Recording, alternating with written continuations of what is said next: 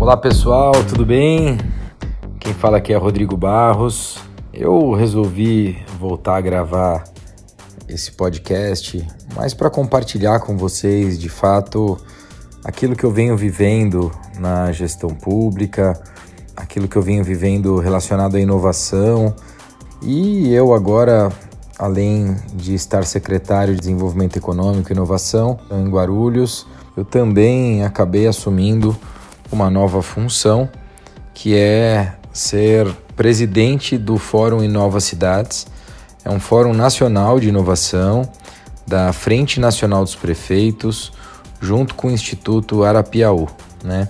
E eu tive o prazer e a honra de ser eleito no último dia 18 de fevereiro de 2019. E hoje aqui em Curitiba, 21 de março, um mês depois, a gente está fazendo a nossa primeira reunião de trabalho. Então fizemos aqui no Smart City Congress Curitiba essa primeira reunião de trabalho, onde nós pudemos principalmente apresentar o fórum, né? apresentar a nossa agenda, que basicamente está dividida em três pilares: ambientes de inovação, soluções inovadoras, governança e planejamento. Né? Então, esses são os três pilares do nosso fórum. Tive a oportunidade também de estar com o prefeito Greca, que é o prefeito de Curitiba. É um prefeito, além de muito simpático e que tem uma história muito bem sucedida na cidade de Curitiba, é um prefeito que está disposto a correr o risco, está disposto a, a aplicar inovação na gestão pública e sem dúvida Curitiba tem sido uma cidade que inspira o Brasil inspira outras cidades a realizar inovação no setor público, né? Eu quero aqui aprofundar um pouco mais nesses três pontos que a gente quer dialogar, né? Então, o primeiro deles, esse tema de ambientes inovadores, né? Então, o ambientes de inovação, o que, que é isso, né? Então, a gente, aqui a gente quer tratar regulação, então a gente vai tratar decretos, a gente vai tratar projetos de lei, né? leis, leis de inovação municipal, né? Aqui a gente vai tratar centros de inovação, é, incubadoras, coworking público, que é algo que a gente tem, enfim, tem visto um debate bastante interessante em relação a isso. A gente vai tratar também parques tecnológicos, né? então tudo que for relacionado a ambientes de inovação. E o que a gente sente é que aqui a gente vai aprofundar bastante num debate com o governo federal também, sobre esses temas e com os governos estaduais que acabam regulando o que eles chamam de sistema de inovação estadual, né? até para liberação de recursos, de fundos e por aí vai. O segundo tema, que é o tema de soluções inovadoras, aqui eu acho bem interessante a gente falar, porque o Brasil, é, aliás, saiu uma pesquisa bastante recente da Visa, que trouxe que de, das 20 empresas mais inovadoras da América Latina, o Brasil possui oito delas, né? E se você for olhar, nenhuma dessas empresas elas vendem para o governo, elas fazem negócio com o governo. E aí, por isso, você consegue também perceber que ainda existe, por parte do governo, um atraso na relação com empresas inovadoras, né? Então, quem consegue hoje prestar serviço para governo são empresas mais sólidas, empresas melhores consolidadas. E, obviamente, é, esse é um tema que a gente vai precisar tratar com muito carinho quando a gente fala de soluções inovadoras. Né? Não dá para, através da Lei 8666, a gente pensar em contratar startups, pensar em contratar soluções ou produtos que sejam direcionados para problemas muito específicos, né? E aqui a gente tem alguns gargalos. O primeiro deles, inclusive, é um gargalo de contratação. Né? Então, o modelo de contratação ele não funciona. Claro que através dos decretos e dos projetos de lei agora, das novas legislações, a cidade consegue aplicar o que a gente chama de POC, que são as provas de conceito, bastante conhecidas aí no mercado privado, né? E os governos têm conseguido fazer esse tipo de contratação. Aqui, obviamente, esse é o primeiro gargalo. Mas o segundo é que a gente tem uma inadimplência muito grande quando se trata de governo, né? E essa inadimplência, ela precisa ser tratada no âmbito dos municípios, estados e também da federação, para que a gente possa garantir que aquela startup que está ali lançando o teu produto para vender para o governo, ela possa receber os seus recursos, né? que o governo não, não tenha inadimplência com ela, porque senão, de fato, o governo estaria aí contribuindo com o fim dessas startups. Né? E não é isso, obviamente, que a gente quer, e para isso a gente precisa de uma regulação.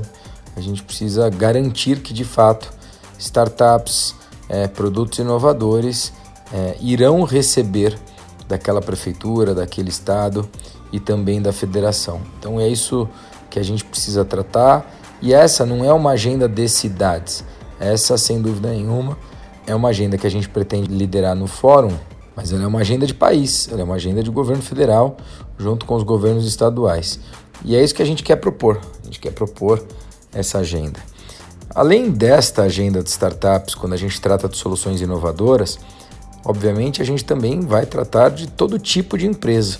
E aqui eu acho que vale falar de um direcionamento que a gente tem visto e eu particularmente gosto muito, portanto essa é uma opinião minha, mas eu tenho visto que você tem aí hoje muitos prefeitos, gestores públicos que também têm essa mesma ideia, que é você contratar os serviços, os produtos como serviço. Por quê? Porque quando a gente trata de tecnologia, a gente sabe que você tem aí, dependendo da tecnologia, dois releases, né, ou dois novos novas versões daquele produto em um ano. Então imagina o governo contratando um produto que em seis meses fica obsoleto. Portanto, quando você contrata com o famoso Software as a Service, que é o SaaS, né? Então você contrata sobre serviço, você acaba também contratando uma atualização daquele produto, uma atualização daquele serviço. E eu acho que isso é bastante importante a gente tratar. Obviamente que essa é uma visão, eu repito, particular, mas tenho visto uma preferência também de outros gestores pelo modelo SaaS, né? Software as a Service. Então você contrata e aquilo é atualizado. E aí o governo ele não precisa pensar isso no âmbito municipal, estadual e federal, não precisa ficar pensando ali em como vai atualizar aquilo no futuro. Então ele não vai comprar algo que logo mais vai ficar obsoleto, tá certo? Ainda no tema de soluções inovadoras, eu acho que algo que a gente vai acabar tratando é desestatização, porque é um modelo de financiamento de projetos de inovação, né? Então a gente tem hoje o principal projeto que é discutido nas cidades, na verdade, uma plataforma de muita discussão, muito debate, foi pautado bastante no, nos últimos anos por conta dessa taxa, mas que essa taxa é o que garante hoje que as cidades possam realizar as suas chamadas PPPs, parcerias público-privadas, né? E através dessas PPPs, as cidades conseguem financiar grandes projetos de iluminação pública para atualização, modernização do parque de iluminação, é, modernização para o que a gente chama de LED, né, que traz muito mais eficiência para a iluminação.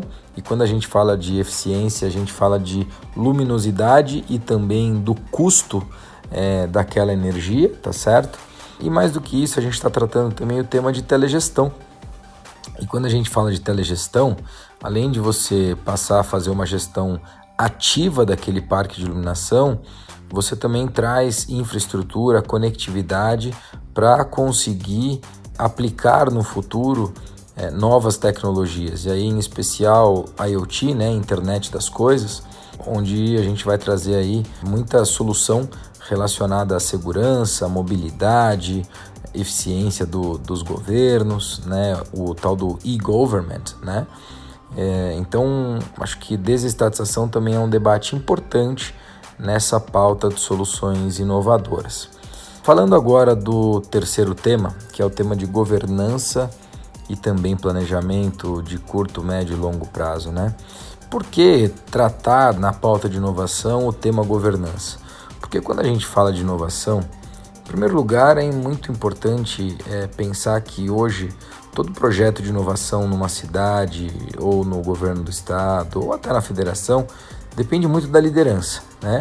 E em especial na cidade, quando a gente fala da liderança, a gente está falando do chefe do executivo, né, que é o caso do prefeitos, dos prefeitos. Né? Então o prefeito ele precisa realmente ter comprado aquilo, o prefeito precisa realmente acreditar que é importante investir em inovação. Ele precisa acreditar e acreditar o seu secretário de inovação para poder trabalhar de uma forma transversal, né, para poder trabalhar é, junto com as outras secretarias, né? trabalhar com a Secretaria de Educação, com a Secretaria da Saúde, com a Secretaria de Segurança Pública, com a Secretaria de Gestão, com a Secretaria de Mobilidade e, e Transportes. Então, existe uma agenda muito transversal e uma visão bastante holística desse secretário de inovação e que precisa ser empoderado pelo seu líder, que é o chefe do executivo, que são os prefeitos. Então a gente também vai trabalhar muito esse advocacy interno, onde os prefeitos terão que colocar ficha né, nos seus secretários de inovação e empoderar essa agenda. A partir daí, entender que não adianta criar um plano de curto prazo. Né? Então, para falar de inovação, a gente não pode criar um planejamento de apenas dois anos, quatro anos, que é o tempo do, do mandato. Né? A gente precisa pensar num projeto de 20 anos, num projeto de 30 anos, tá certo? Porque é justamente o direcionamento deste projeto, é justamente entender para onde é que vai a cidade, né? E aí acho que vale citar o tema desse evento, desse Smart City aqui em Curitiba, que é planejamento urbano, né? Quando a gente fala de inovação, tem tudo a ver com a pauta de planejamento urbano. Então, para falar de planejamento urbano, a gente não pode falar de curto prazo. A gente precisa falar de longo prazo, de médio prazo e aí trazer para o curto prazo. Então, a gente vai lá no longo com uma visão, faz uma engenharia reversa e traz para o curto, tá certo? E fazendo isso, você garante a perenidade, você garante a governança dos projetos de inovação, dos projetos de cidade inteligente, humana, sustentável, que é o que a gente vem discutindo nesse âmbito de secretarias de inovação e nesse âmbito nessa pauta do nosso fórum de novas cidades.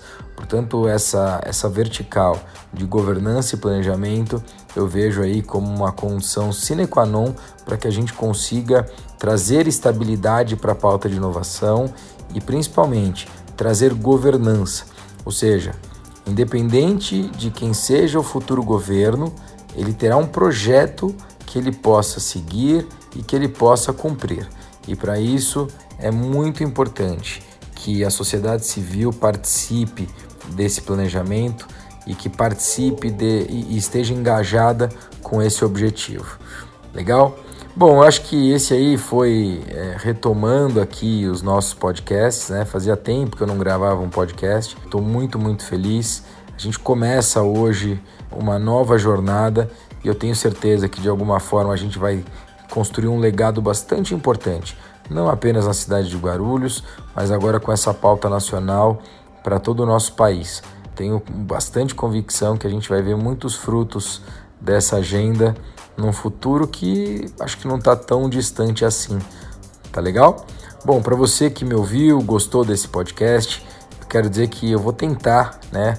Não é uma promessa, mas é um objetivo, tentar gravar pelo menos semanalmente esse podcast, trazendo para vocês, contextualizando a semana que eu estiver vivendo. No caso, nesta semana eu estou aqui em Curitiba e na semana que vem eu devo trazer para vocês um podcast da minha experiência que será na cidade de Vitória, na Espanha, no encontro de cidades Michelin. Vou estar lá representando o nosso prefeito Gucci e ah, lá a gente vai falar sobre cidades sustentáveis. Então, vou conseguir trazer também uma perspectiva diferente. São, acredito, 42 cidades do mundo inteiro representadas, todas elas de alguma forma interligadas pelo grupo Michelin, que hoje acho que é o principal grupo de produtores de pneus do mundo e que fez essa iniciativa em 2017 e tá, está agora repetindo em 2019. Bom, fico por aqui. Até o próximo podcast. Um grande abraço para vocês. Tchau, tchau.